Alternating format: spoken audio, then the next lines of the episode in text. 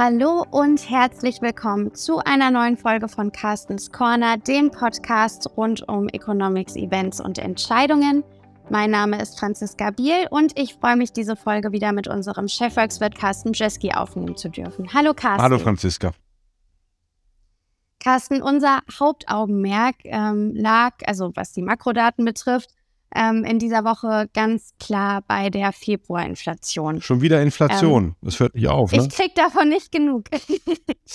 ähm, also wir haben ja, oder, oder nicht nur wir, sondern ich würde mal sagen, jeder ähm, hat erwartet, dass die im Vergleich zum Januar ein bisschen sinken würde oder gesunken sein würde.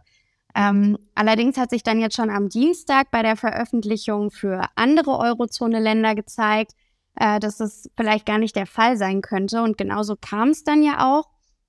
Also anstatt einer sinkenden Inflation haben wir eine stagnierende Inflation gesehen. Ähm, und jetzt ist ja zuletzt die Inflation hauptsächlich gesunken, weil die Preise für Energie stark gefallen sind.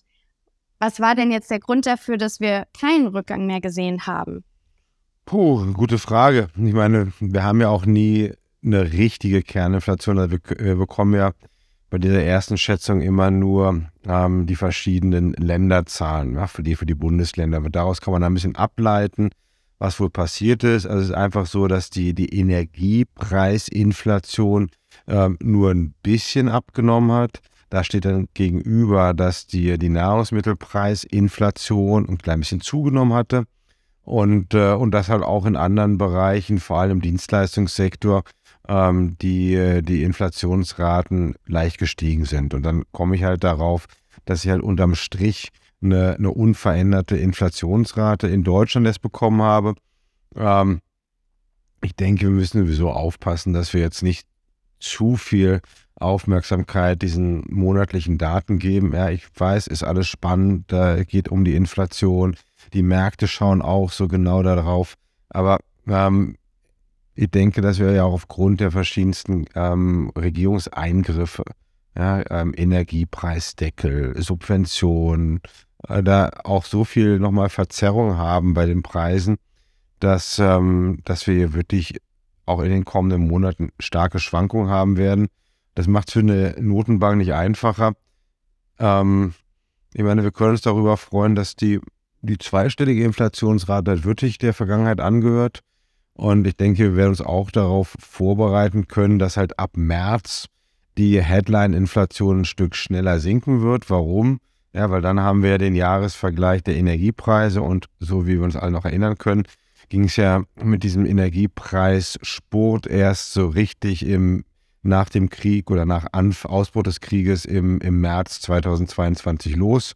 Und da werden wir wahrscheinlich jetzt im Jahresvergleich sehen, dass die Inflationsrate bei Energiepreisen deutlich zurückläuft ab nächsten Monat. Ja, und das ist dann ja schon mal was, was auch wieder eigentlich erstmal für Entspannung sorgen dürfte. Du hast jetzt gerade schon gesagt, ähm, die zweistelligen Inflationsraten, die gehören der Vergangenheit an.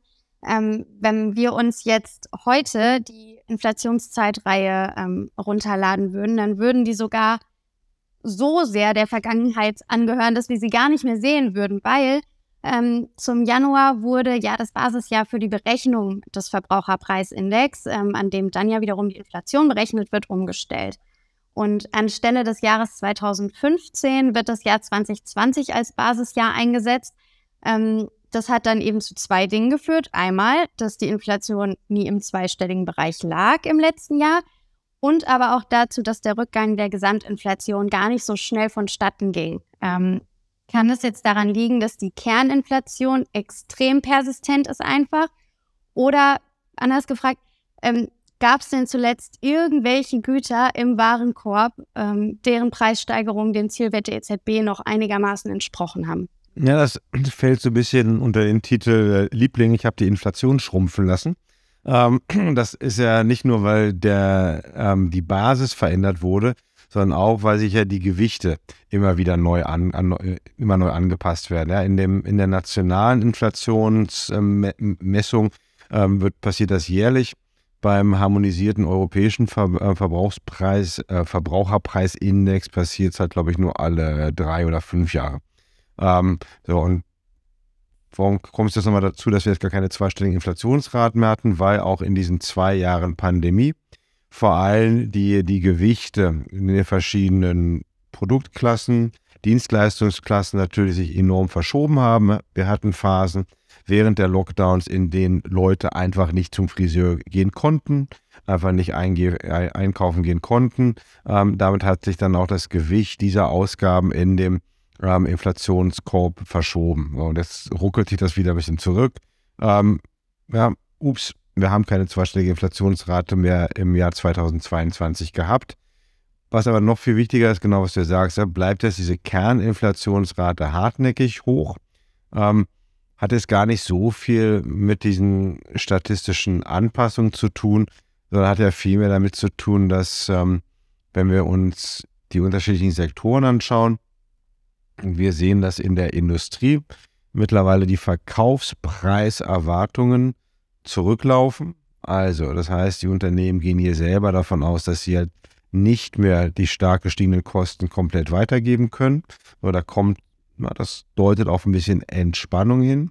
Gleichzeitig sehen wir aber, dass im Dienstleistungsbereich diese ähm, Verkaufspreiserwartungen noch ähm, weiterhin extrem hoch sind. Also ziemlich dicht dran noch an den, an den Rekordständen, die wir im letzten Jahr hatten.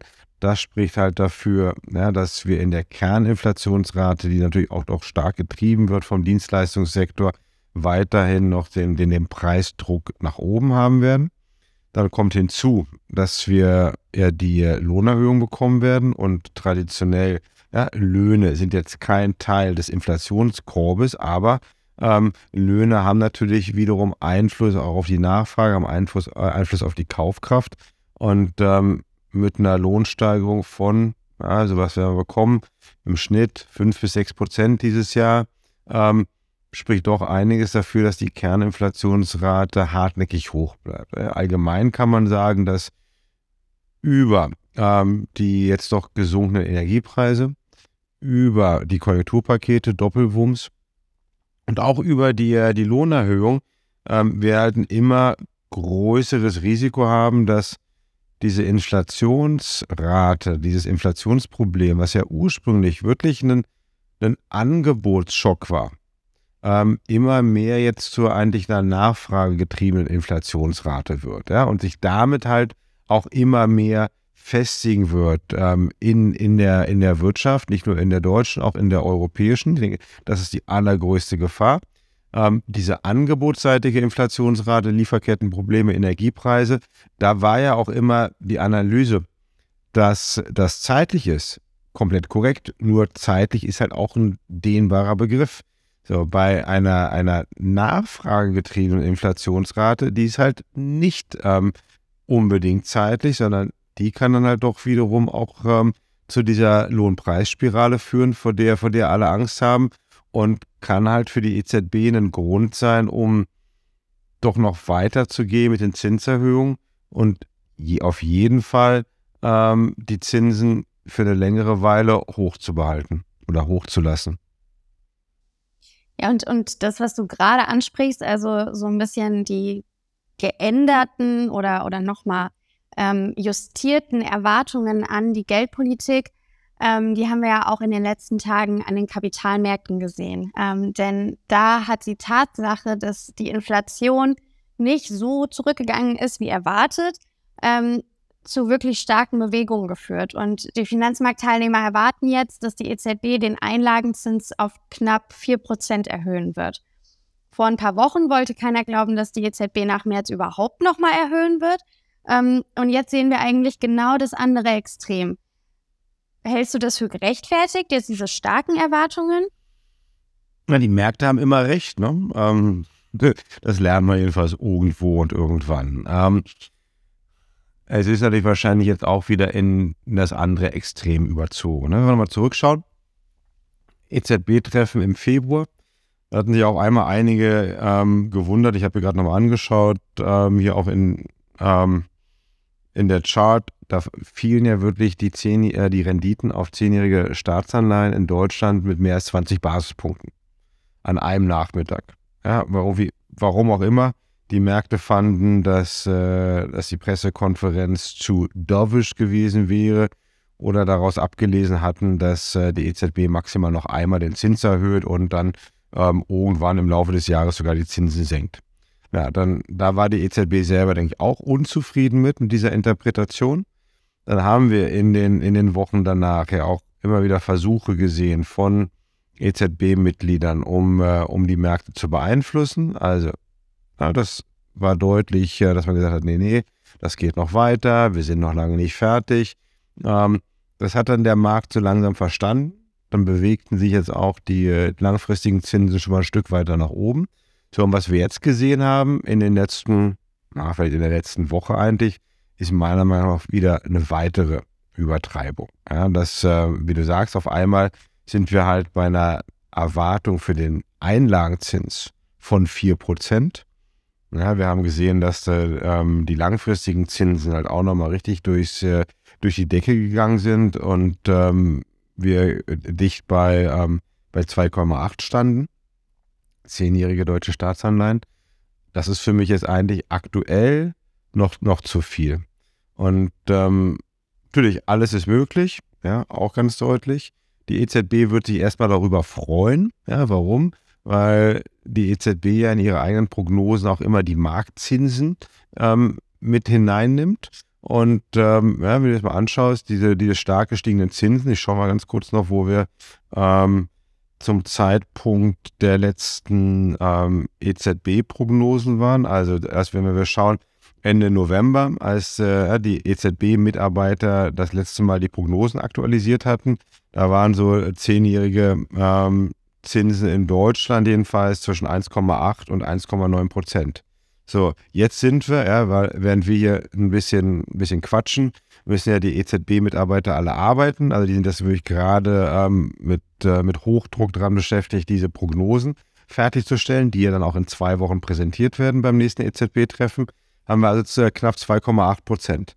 Und allein dieser Anstieg rein mechanisch wird halt dafür sorgen, dass in den Prognosen der EZB die Inflationsrate schon ein bisschen nach unten kommt. Also die EZB freut sich hier drüber.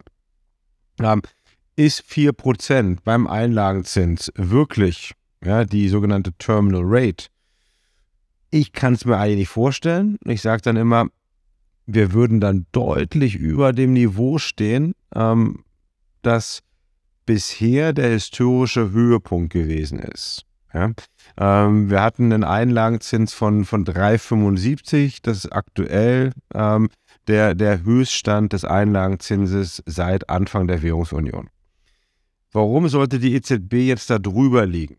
Wenn wir meiner Meinung nach eine ganz andere wirtschaftliche Ausgangslage haben als noch in den ersten zehn Jahren der Währungsunion. Ja, in den ersten zehn Jahren der Währungsunion hatten wir auch ein schwaches Deutschland, wie jetzt auch wieder.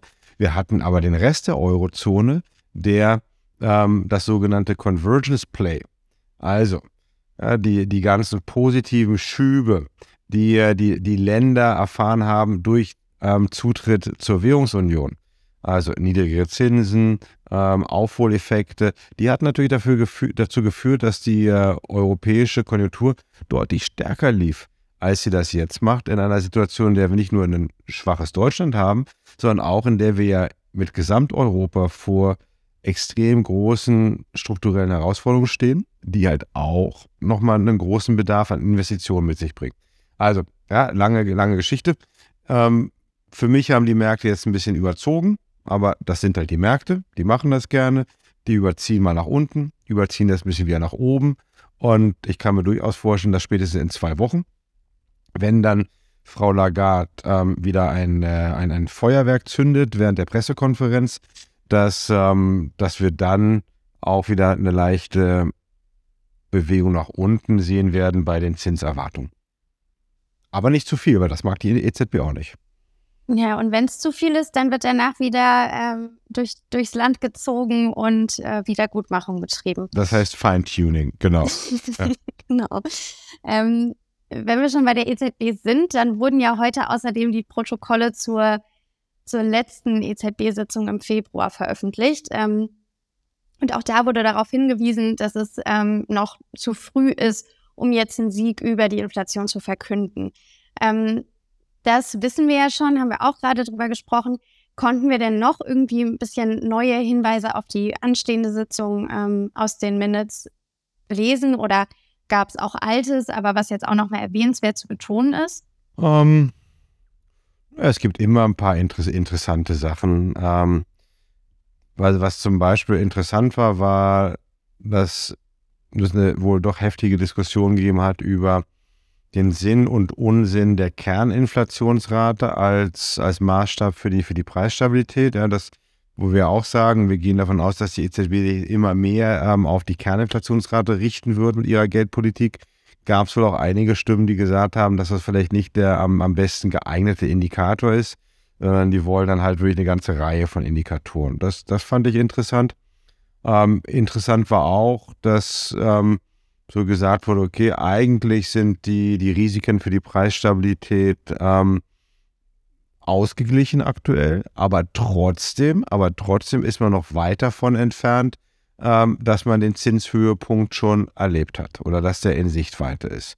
Ähm, ja, das, das ist natürlich auch wieder, kann ein bisschen doch eine, ähm, ein Widerspruch. Wenn ich, was ich so gesehen habe in, de, in den Text, war das das eigentlich doch eine sehr, ja, ein sehr hawkischer Tonfall war.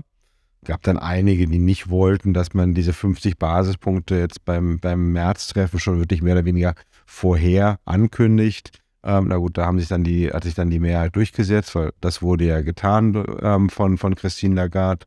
Ähm, ich denke, es an, in allen Ecken und Enden ähm, versprühen diese, diese Protokolle des Februar-EZB-Treffens einfach eine, eine deutliche Botschaft. Sie sind noch lange nicht fertig mit Zinserhöhungen. Ja, das ist ähm, noch weit davon entfernt, den, äh, diese sogenannte Terminal Rate ähm, erreicht zu haben. Ähm, da werden noch mehrere Schritte kommen. Und ich denke, dass wir auch jetzt mit, unser, mit unserer eigenen Prognose, in der wir sagen, okay, im März 50 Basispunkte, danach ist es eigentlich ein bisschen ein neues Spiel. Ähm, da wird man vor allem sich nur noch auf diesen Meeting-by-Meeting-Ansatz einigen, also wirklich nicht mehr so eine, so eine halbgare Forward Guidance geben, sondern halt wirklich sich immer nur darauf konzentrieren, was passiert das in den kommenden sechs, äh, sechs Wochen vom einen Treffen zum nächsten und müssen wir dann noch die Zinsen weiter erhöhen. Ich denke, das ist das Sinnvollste, was man machen kann. Das habe ich jetzt auch so in den Protokollen gelesen. Wovon ich auch, und dadurch gehe ich halt auch davon aus, dass ähm, die EZB nach März noch zweimal den Zins erhöht. Mai, Juni und danach ist erstmal Schluss. Ja, vielen, vielen Dank für deine Einschätzung, Carsten. Ähm, vielen lieben Dank auch an Sie, liebe Zuhörerinnen und Zuhörer, für Ihre Zeit. Wenn Sie Themenwünsche oder Verbesserungsvorschläge für uns haben, lassen Sie uns gerne ähm, einen Kommentar da, da freuen wir uns sehr. Und ansonsten wünschen wir Ihnen ein schönes Wochenende und freuen uns schon aufs nächste Mal. Tschüss!